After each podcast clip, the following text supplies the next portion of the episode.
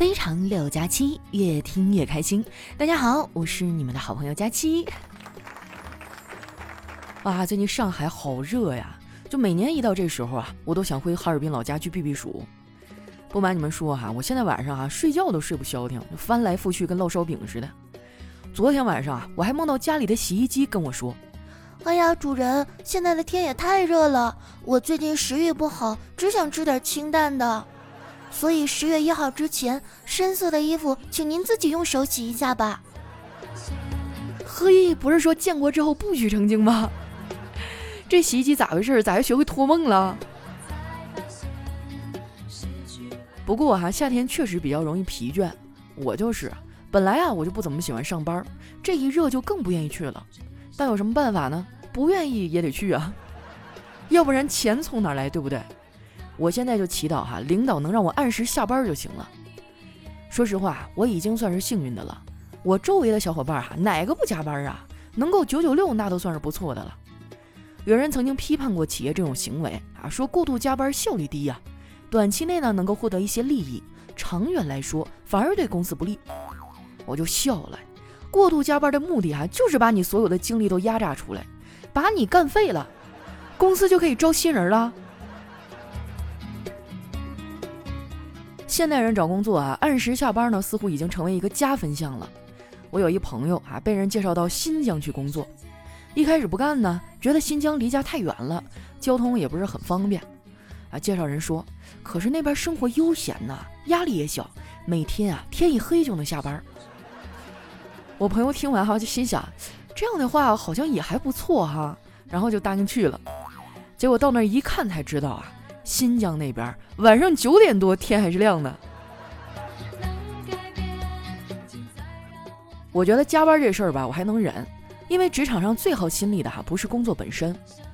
没出社会之前哈，我以为的工作是要把百分之百的精力呢都用在本职的工作上。后来等我真的工作了啊，发现根本就不是那么回事儿。实际上的工作呢，百分之二十的精力用在本职工作上。百分之四十的精力呢，用在部门之间哈踢皮球扯皮上，剩下百分之四十的精力呢，用来安抚自己的情绪啊，让自己保持稳定上。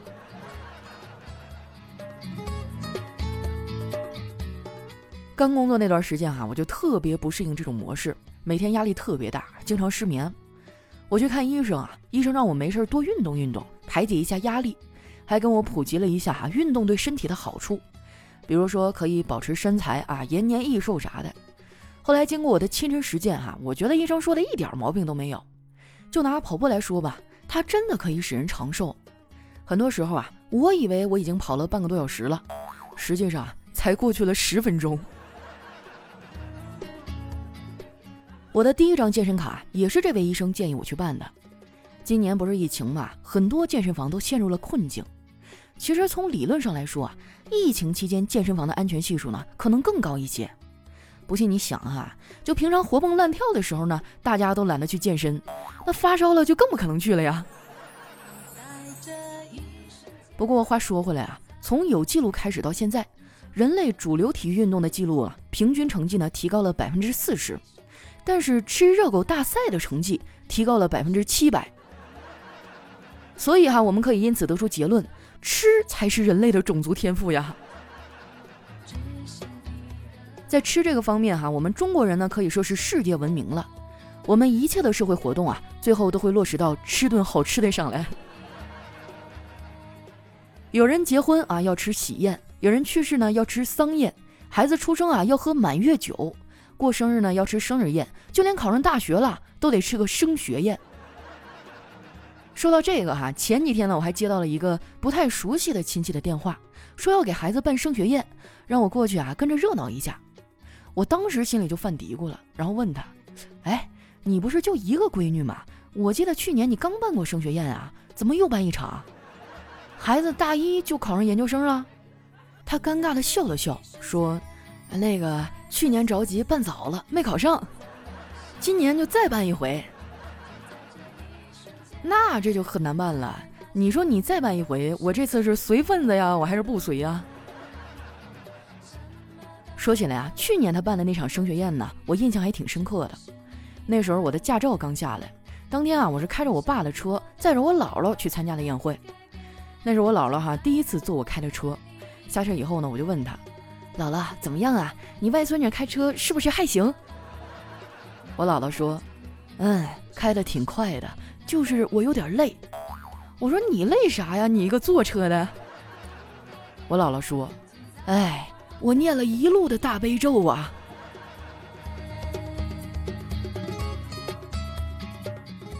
那天啊，我还在宴会上呢，认识了一个小哥哥，他是我那个亲戚单位的同事。当时哈，我们俩聊得挺投机的，临走之前呢，还互相加了微信。加完之后吧，一开始还行，他还算热情，结果这种热情也就持续了一个礼拜吧。到后来哈，我们俩的基本状况呢，就是我回他的消息呢是秒回，他回我的消息啊是轮回。说实话啊。最初我对他的感觉还挺不错的，我说啥他都能接着聊下去。我和丸子呢也提了这个人，丸子听完啊就笑了笑，说：“佳琪姐，你别看有的人表面上看起来知识渊博，什么都能聊两句，实际上背地里啊早就偷偷打开手机疯狂的搜索过了。”我妈对这个人倒是挺满意的，觉得都是老乡啊，比较有共同语言。说到找对象啊，在我很小的时候，我妈就警告过我，以后嫁人呢不能嫁太远，不然麻将的打法啊都不一样。在给我找对象这方面呢，我妈的标准比我还清晰，也不知道是我结婚呢还是她结婚。更让人心塞的是啊，他的标准也太具体了，他不仅啊挑籍贯，他还挑职业。最近呢，他的身体出了点小问题，就天天跟我念叨，让我找一个医生男朋友。前两天啊，他去社区的诊所里买药，跟人家实习的小大夫呢聊了半天，回来之后啊，就非说那个人跟我很配。那个大夫吧，我见过，说实话不咋靠谱。有一次呢，我去找他看病，他皱着眉头思考了半天，然后跟我说：“对不起啊，你这个病当初考试划重点的时候，老师说这不是重点，我看不了。”我感觉这孩子上学的时候啊，肯定是个学渣啊，要不然怎么能到社区医院里混日子呢？同样是医学院校的学生啊，人家叨叨当初实习可是去了三甲医院，不过在医院工作也挺累的。前几天啊，跟丸子他们两口子一块吃饭，叨叨还跟我抱怨了一通，说在医院里啊，啥奇葩都能遇见，最常见的啊就是那种为了放纵欲望呢导致疾病的患者，其中有一个哈让他印象最为深刻。就是一个患者呢，连吃了三十个糯米饼，导致肠子啊完全被堵死了。后来呢，他还用这个病例啊去教导过丸子。本来呢是想告诫他不能暴饮暴食，结果丸子听完这个故事之后啊，问的第一个问题是：什么牌子的糯米饼这么好吃呀？我也想吃。我真是服了他了，他那脑瓜也不知道怎么长的，总能找到一些啊常人想不到的角度。昨天晚上呢，他突然给我发了一条微信，上面写着：“紧急通知，洗面奶千万不要抹到发际线上，否则发际线以为这里是脸，会自觉退让。长此以往，不堪设想啊！”我看完笑了半天，不过当时呢没有回复他。本来以为这样就行了，没想到过了一会儿呢，人家直接打电话过来了。电话接通以后啊，他激动地说：“佳琪姐，明天下班咱们团局打麻将啊！”我说你抽啥风啊？怎么突然就想起来要打麻将了？丸子说，天气预报说明天气温三十五度，这天就适合打麻将啊，容易糊。我被他逗他，扑哧一下就乐了。我说你这两天怎么这么兴奋呢？大夏天呢，天这么热，人家都是萎靡不振的，你可好，精神亢奋的要命。丸子说，因为我喜欢夏天呀，夏天真的太棒了。出去走不到十分钟，顺着脑门就淌汗，感觉这么多年我脑子里进的水啊，全都排出来了。我觉得丸子对自己的认知哈存在严重的偏差，他脑子里的水是这么容易就能排得干净了吗？同样对自己认识不清的还有我们家小辉儿，这孩子啊最近在追星，一开始我们也没当回事儿啊，想着他追星就追星呗，不耽误学习就行。没想到啊，他昨天晚上给我们来了个大的，非说不念书了，要去当练习生。我哥当时就炸了，拎起小辉就要揍。我嫂子拦住他，淡定地跟小辉说：“儿子，你想当练习生啊？行，那你先把这套练习册做完了。然后这孩子就乖乖的啊去做数学练习册去了。做到一半啊，他遇到一难题，就跑过来问我：“姑姑，姑姑，一个游泳池加水需要四小时加满，放水需要六小时放干，那同时加水和放水需要多久才能把泳池加满呀？”我听完这题啊，当时就懵了。你们也知道哈，我这个学渣，数学一向就不太好。于是呢，我就秉着从实际出发的角度啊，对他说：“小辉儿啊，世界上呢不会有这种傻瓜，一边给水池加水一边放水的。”这时候呢，我妈在旁边来了一句：“你这个傻瓜，不就在边玩手机边给手机充电吗？”我当时就不乐意了，反驳他说：“妈，你错了，我没有在玩手机。”我是在研究这个公众号 API 二四零的省钱神器呢。说完啊，我还给我妈详细的解释了一下怎么省钱。我妈听完非常的欣慰啊，她觉得我长大了，会过日子了，然后一脸满足的进屋里休息去了。你看着没啊？省钱神器公众号 API 二四零不仅能省钱，还能缓和亲子关系呢。赶紧关注起来哈，在公众号搜索栏呢搜索 API 二四零。就是字母 A P 和 I 加上数字二四零，关注以后啊，你网购买东西，选定商品呢，先不要结账，把你想要购买的商品链接呢发给公众号，然后再按照流程下单，确认收货以后啊，就可以获得省钱优惠了。像淘宝、京东、拼多多、饿了么、美团都可以使用。我看已经有小伙伴拿到返利的红包了，还私信给我发了图。我觉得吧，你给我发返利红包的截图就行了。你说大半夜的，你把你买的好吃的发给我干嘛呀？深夜放毒是要遭报应的。最后我再说一遍啊，网购想省钱，加公众号 API 二四零，没加的朋友赶紧加一下哈。期待着你的回来，我的小宝贝。期待着你的拥抱，我的小宝贝。一首小宝贝哈，送给我们现场所有的听众宝贝们。哎呀，我终于休假了。这两天我和丸子啊在云南，先是去了大理，然后又去了丽江。我觉得这边真的太棒了，不管是这个民族风情啊，还是说这个气温哈，都非常的合适。就是紫外线有点太强了。我刚来那天啊，穿了一件鸡心领的裙子，结果晚上回来一脱，整个大脖子上一个三角形的黑印儿，特别明显。后来第二天哈，我们俩就觉得去旁边买一件那种民族风情的裙子吧，拍照比较好看嘛，对不对？以前呢，我和丸子对我们俩的胖哈都没有一个清晰的认识，直到那一天走进了一家店啊，然后问老板：“哎，老板，这裙子多少钱呀？我能穿吗？”那老板看看我说：“嗯，不能。”后来我又指了一件，我说：“那那个呢？”老板还是摇摇头说：“这个也不能。”当时丸子就有点不高兴了，就问他：“那你这整个店里有没有我俩能穿的衣服呀？”老板沉重的摇摇头说：“要不你们俩看看鞋。”哇，当时真的是太受打击了。等回上海以后，我一定好好减肥。希望所有的听众朋友们监督我。接下来又到我们留言互动的环节了。喜欢我的朋友呢，记得关注我的新浪微博和公众微信，搜索“主播佳期”，是“佳期如梦”的佳期哈。首先这位听友呢叫 K K K S C 零零三，他说：“佳期啊，我下半年就要比赛了，能祝我获得一等奖吗？你要是赌我，我让全家都给你点赞、留言、转发。”哎呀，你这什么比赛呀？整的好像还挺隆重哈。那我就祝你得偿所愿哈，所有的付出都得到应有的回报。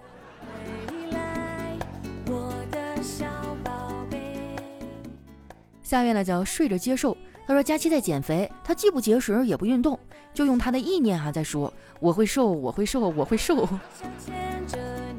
谁说的？我也做出了一些实际行动啊，就是我买了一个那个健身环大冒险，就是那游戏，我每天都要玩二十分钟。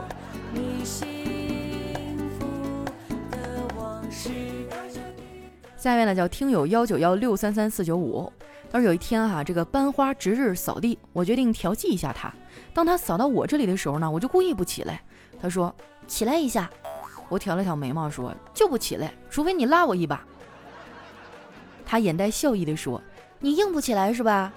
我说：“咋的？我就硬不起来。”他说：“你有种大声的说一次。”我就大声说：“我硬不起来，怎么着？”然后全班的人都看着我爆笑啊！哎，好像哪儿不对的样子啊！下一位呢叫柠檬精本精，他说：“今天啊，我去电影院看电影，为了避免单身狗被撒狗粮呢，我就选了一个比较冷门的电影。进了电影院以后啊，我发现我前排没有一个女的。”这让我很放心哈，这次终于不用吃狗粮了。然而，就当我以为我可以安安静静坐在我的位置上看完整部电影的时候，没想到哈，两个男的在前面勾勾搭搭、搂搂抱抱。问题是，他们还坐在我的正前方。哎呀，那句话怎么说来着？异性只为繁衍后代，同性之间才是真爱啊！下一位小伙伴呢，叫无声的琴，他说：“佳琪姐啊，我跟你说一个减肥的小技巧。”你找点香菜啊，没有的话芹菜也可以。然后呢，就撒一把虾皮，加一把紫菜，打一个鸡蛋。喜欢木耳呢，就加一点儿，大概煮个十分钟或者二十分钟，然后调一下味，真的能减肥。我三个月前一百五十三斤，现在啊一百三十一斤。哇，真的吗？这么厉害啊？那喝完之后还能吃别的饭吗？还是每天就喝汤啊？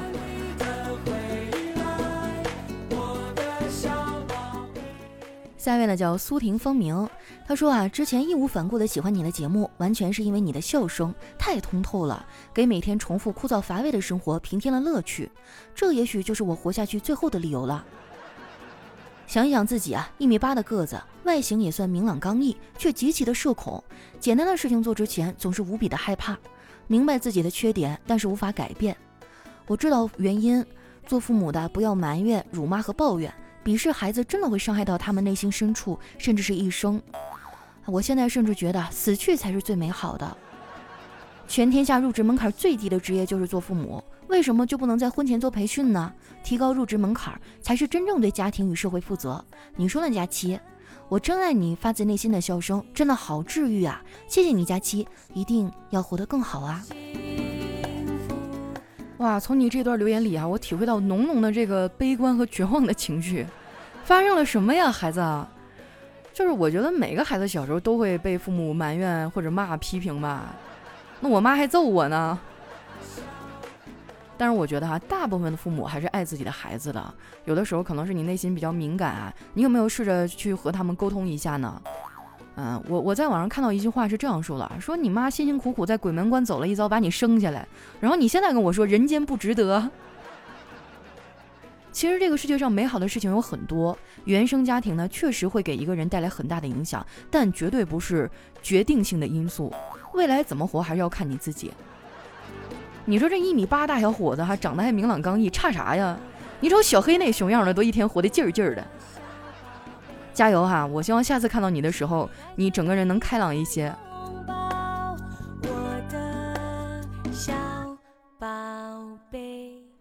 下一位呢叫佳期瘦成微生物。哎，我求求你们了，你们的这个 ID 啊，能不能别拿我开涮了？之前说我瘦成闪电的啊，说我瘦成啥啥啥的，现在都变成微生物了。再发展一段时间，我就没了。来，这位朋友说哈，家里的灯坏了，我又不会修，让隔壁的王哥来帮忙。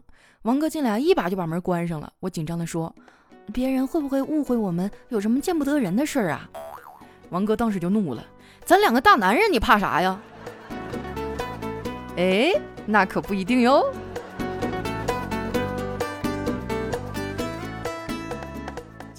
下一位呢叫师太饶了我。他说早上啊，网吧刚开门，服务小姐呢在拖地，小明来了。小明说：“现在能上吗？”小姐说：“等我拖完了你再上。”小明说：“那我帮你拖吧，你快点让我上。”来抬一下腿。哎呀，这车速我都快跟不上了。不过让我想起来，我高三毕业那一年啊，就假期去打工，就在网吧做那个网管。然后我晚上应该是整宿不睡嘛，但那时候也不知道怎么了，平时在家里哈熬夜打游戏我能挺住，你让我在那看摊儿我就受不了。后来老是半夜就睡着，第二天早上一数，哎，发现烟少了两包，或者饮料少了几瓶。后来那一个假期啊，我好像总共就挣了二百块钱。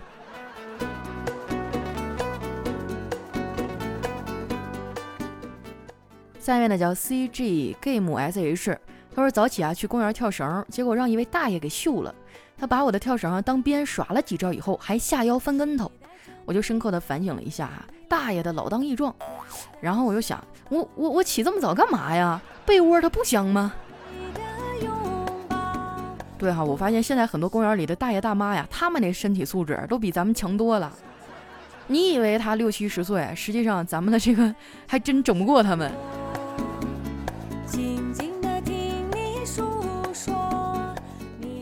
下一位呢叫全儿在此，他说佳琪公主，你到底瘦没瘦下来呀？国王正急着找你呢。我妈说了，如果你在五天内瘦不回原来的样子的话，你就不允许再当公主了。不是，就是现在的审美都这么单一的吗？就没有那种又胖又美的公主吗？下一位呢叫伤心过分，他说刚刚查了一下，七百一十分。这么多年来的默默付出，终于有了回报。起早贪黑，牵肠挂肚，甚至废寝忘食，换来了如今的成绩。谢谢自己的每一分努力和付出。机会总是给有准备的人的。我始终记得这些刻骨铭心的谆谆教诲。对了，我查的是支付宝芝麻信用分。你们呢？你就皮啊！我连祝福的话都准备好了，我还以为我们的评论区要出现第一个清华的大学生了呢。你要说芝麻信用分，那我比你还高呢，我七百四。哎，说到这个哈，最近高考成绩下来了没有啊？你说你们这帮熊孩子啊，考完试也不知道跟我来报告一声。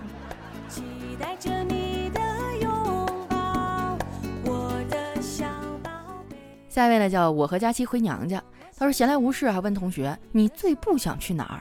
我以为他会说爬山，没想到啊，他说最不喜欢去的地方是银行。我就好奇的问他为什么呀？他理所当然的回。你见过古时候的太监往青楼跑吗？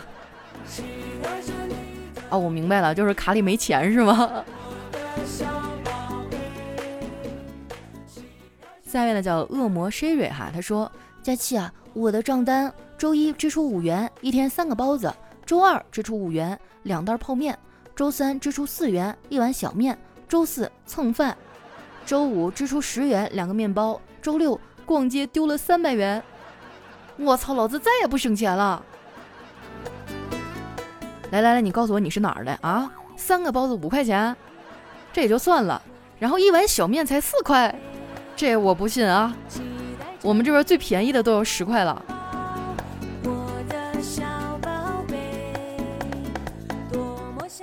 下一位呢叫喜欢佳期的糖狐狸，他说作业以一种凌乱而屈辱的姿势躺在左桌上，我冷笑，哼。你以为这样我就会碰你吗？作业的眼里带着三分讥笑、三分不屑以及四分的无可奈何。他轻撩衣服，露出那雪白的肌肤。突然，精灵般的话语声响起：“哼，反正你会做我的。”我去，这画面感哈，都快赶上大片了。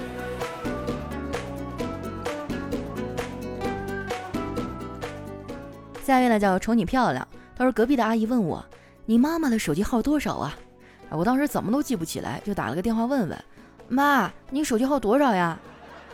邻居阿姨忽然笑了，说：“哎呀，不用问了，本来呢是想给你介绍相亲的，我忽然想起来对方长得不太好，哎，还是算了算了啊，再见。”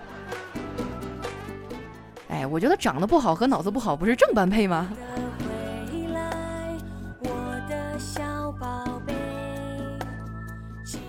来看一下我们的下一位哈，叫我是个孩子呀。他说我喜欢的人回消息特别慢，我也故意回的特别慢。我以为这样就扯平了，才发现，在喜欢的人面前，原来我们的报复都是那么轻手轻脚的，是吧？我要是碰到那种回信息特别慢的，一回两回还行，第三回绝对不惯着他。你赶紧哪儿凉快哪儿待着去吧。来看一下我们的下一位哈，叫特爱佳期。他说：“二哥今晚聚会啊，喝的有点多了。回来以后呢，不知道找个啥东西啊，就在那抠牙，而且动作幅度很大，很不雅观。我就问他：你拿啥抠牙呢？他说：我没找着牙签啊，拿鱼刺抠的。但是今天晚上家里也没做鱼啊。屋里瞬间安静了，然后就听见咔嚓咔嚓的声。家里人目光齐聚啊，发现我二姨在一边剪脚指甲。”哎呀，那二姨这指甲质量挺好啊，又厚又硬。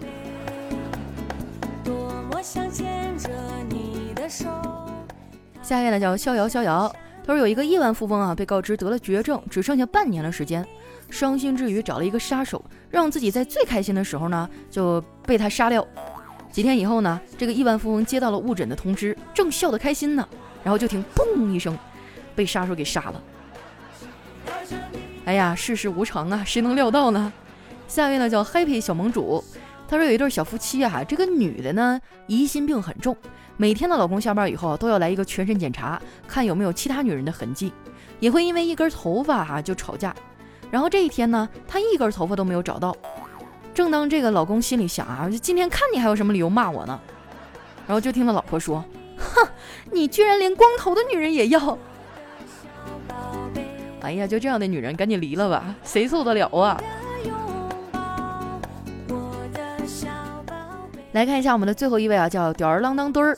他说：“儿子说，爸爸，外面有一个老伯伯很可怜，他一直在外面惨叫，所以爸爸，你可以给我两块钱吗？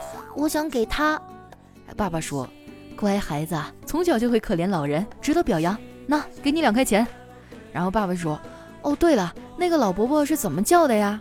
儿子说：“雪糕，雪糕，一个两块。”真是个小机灵鬼啊！好了，那今天留言就先分享到这儿。喜欢我的朋友，记得关注我的新浪微博和公众微信，搜索“主播佳期”，是“佳期如梦”的佳期。还有什么好玩的段子呀，或者想对我说的话呢，也可以留在我们节目下方的留言区。哎，我跟你们说一个事儿哈，估计下个月喜马拉雅就要出一个特殊的功能，以后没准你们就能一边看着我在这张牙舞爪，一边讲段子了。具体的我不能说哈，你们可以期待一下。那今天我们的节目就先到这儿啦，咱们下期再见。